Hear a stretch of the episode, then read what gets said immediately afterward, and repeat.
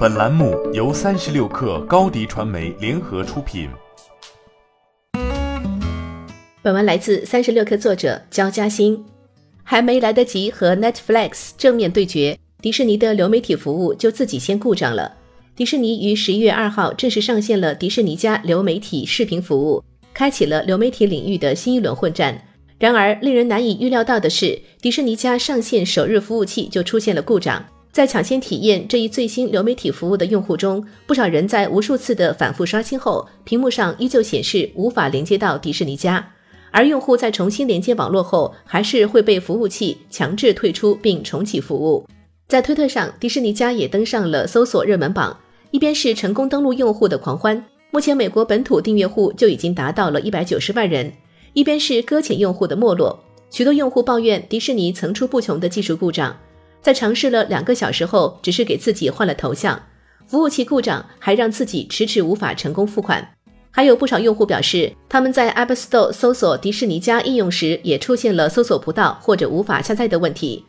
根据网络状况监测网站提供的数据。迪士尼家成为当日用户反映问题最多的网站。截至美国东部时间十二日早上九点为止，反映迪士尼家服务出现问题的报告已经达到了顶峰的八千四百四十一份，其中百分之二十九的用户依旧被困在无法登录的界面，而百分之七十一的用户在成功登录后播放视频时也遇到了大大小小的问题。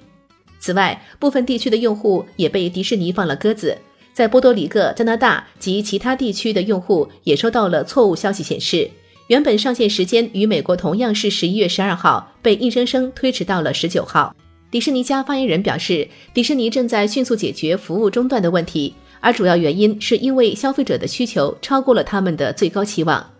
三项定位独立的流媒体服务不同于一站式服务的 Netflix，迪士尼认为这样能以更低的价格、更精准地提供每项服务。并兼顾广泛受众和分众，同时捆绑和拆分并行的订阅服务，能够给予消费者更多选择权。当前网络流媒体竞争市场越来越激烈，一家独大的 Netflix 日子越来越不好过。无论是排名第二的亚马逊的 Prime Video，还是全新上线的 Apple TV 加和迪士尼加，都对流媒体市场虎视眈眈。这些巨头纷纷加入混战，不惜重金投资原创内容来争夺用户的关注。这场流媒体大战走向目前仍不明朗，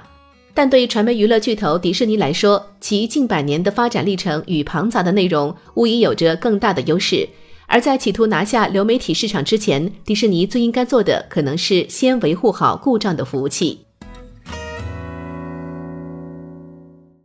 欢迎添加 baby 三十六克 b a b y 三六 k r 加入克星学院，每周一封独家商业内参，终身加入学习社群。聊风口，谈创业，和上万客友一起成长进化。高迪传媒，我们制造影响力。商务合作，请关注新浪微博高迪传媒。